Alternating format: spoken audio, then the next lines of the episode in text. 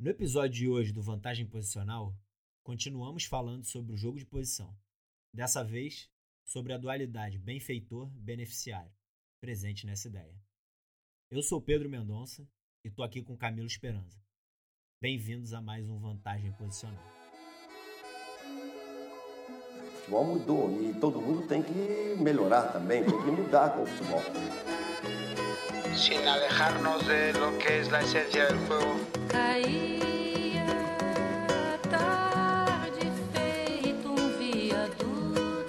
Camilo, quando a gente fala dessa questão entre o benfeitor, alguém que, que é alguém que causa o bem, né, para uma outra pessoa, e o beneficiário, a pessoa que recebe esse, esse benefício, esse bem, é, eu entendo que para isso tem que haver é, muita empatia, né? A gente tem que se colocar no lugar do outro praticamente o tempo todo.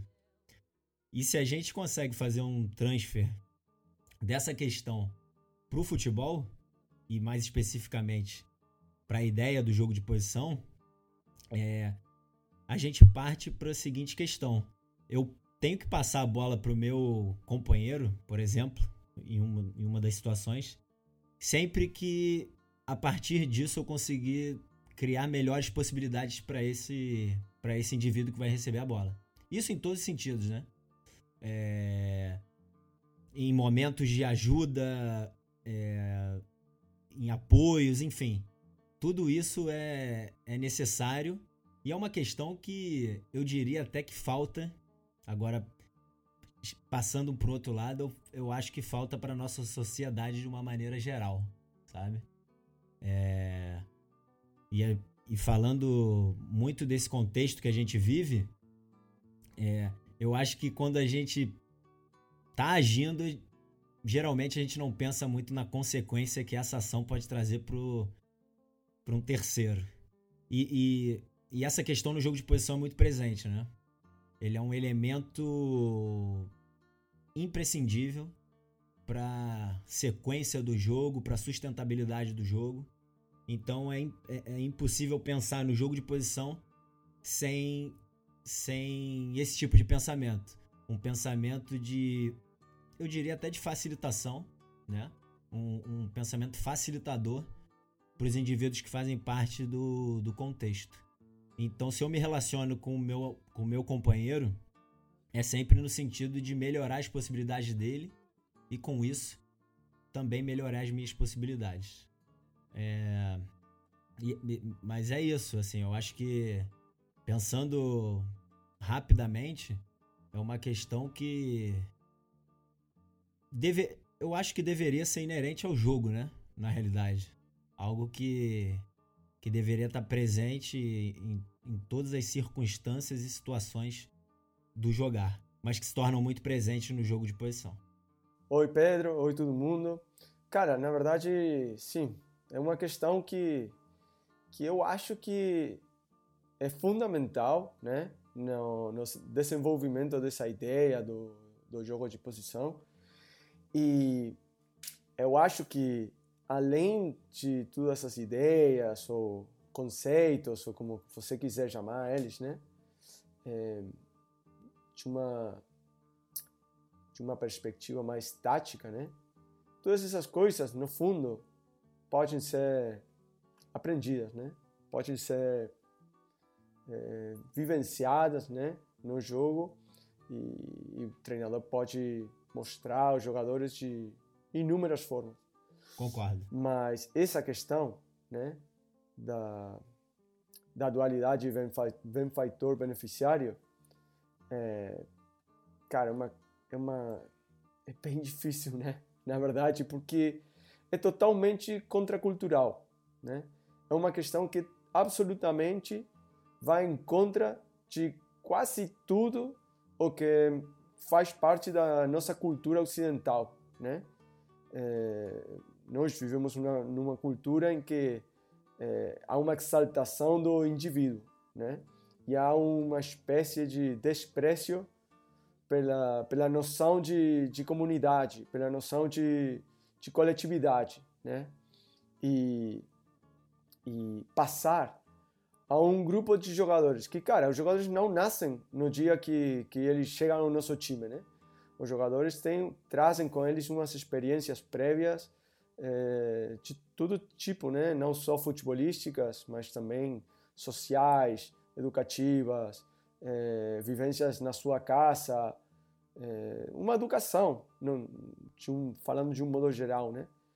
Que, que não dá um prêmio aos comportamentos mais coletivos, a esses comportamentos que você falou que são feitos pensando no bem-estar da, da sociedade, no bem-estar do contexto, da, da comunidade, né? Então, essa ideia, né, do, benfa do benfeitor beneficiário, é, eu acho que é a mais a que tem uma maior dificuldade para passar aos jogadores. E, e muito, talvez alguma, algumas pessoas que estão ouvindo é, possam pensar, é cara, mas eu não consigo, não consigo ver é, aonde está esse conceito no, no jogo. Bem, esse conceito está em todas as partes do jogo, né? O jogo, para ser jogado da forma que é preconizado no, no, jogo de posição, é, precisa de uma de um afastamento da individualidade, né? E uma coletivização dos esforços no momento eh, nos quais o time tem, tem dispõe da bola e nos momentos nos quais o time está tentando recuperar a bola. E, e, o caso paradigmático, né, é, dessa desse comportamento contracultural e esse afastamento da individualidade é o respeito pelos espaços de intervenção próprios e dos meus companheiros e o conceito da, da fixação. Não, totalmente de acordo, Camilo. E, e, é engraçado quando você fala que a cultura que a gente vive é uma cultura que realmente preconiza as individualidades, eu concordo muito com isso.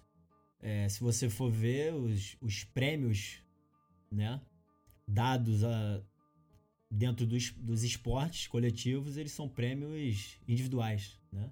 Artilheiro, é, é, goleiro menos vazado, enfim, são todas questões que, claro, é, ninguém consegue ser artilheiro jogando sozinho, né? Mas ainda assim é, é, é, o prêmio ele é muito ele é muito fracionado, né?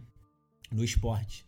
Se eu não me engano, assim, é, pensando rápido, se eu não me engano, tem um, um prêmio do Laureus, né? De, dos esportes que é da, da equipe Fair Play, alguma coisa nesse sentido, se eu não me engano. Mas assim, fazendo força para pensar, é esse é esse único prêmio coletivo que eu conheço. Com certeza podem haver outros, né? Mas então realmente fica, eu acredito que fica muito complicado, muito difícil, não impossível, mas sim difícil você tentar criar um pensamento desse, né?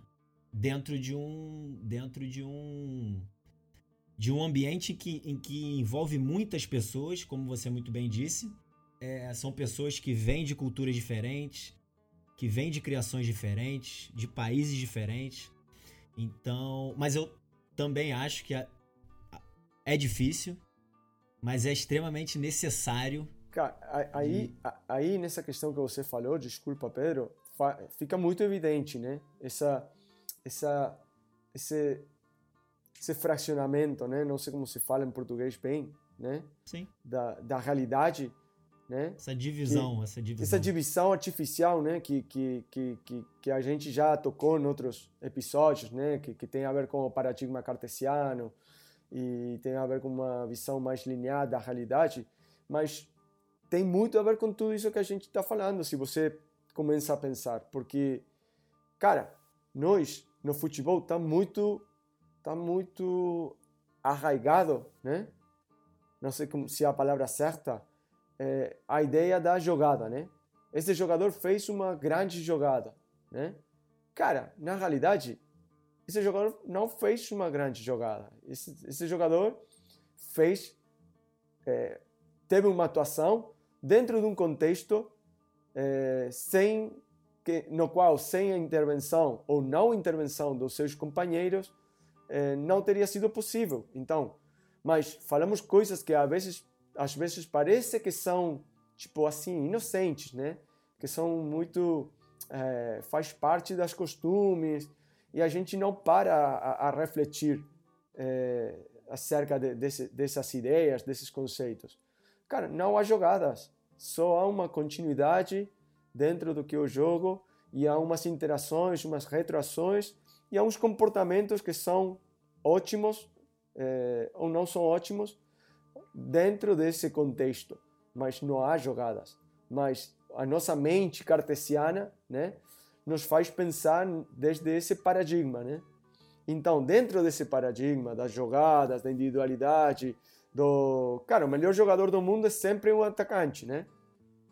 O melhor jogador do mundo é sempre um cara que faz muitos gols. O melhor jogador, cara, tudo bem, mas há grandes jogadores que não fazem muitos gols e que e, e sem esses jogadores, provavelmente quem faz gol não poderia fazer gol também não. Então, a nossa mente cartesiana precisa se desligar um pouco dessas ideias tão reducionistas, né? E precisamos começar a abrir a mente.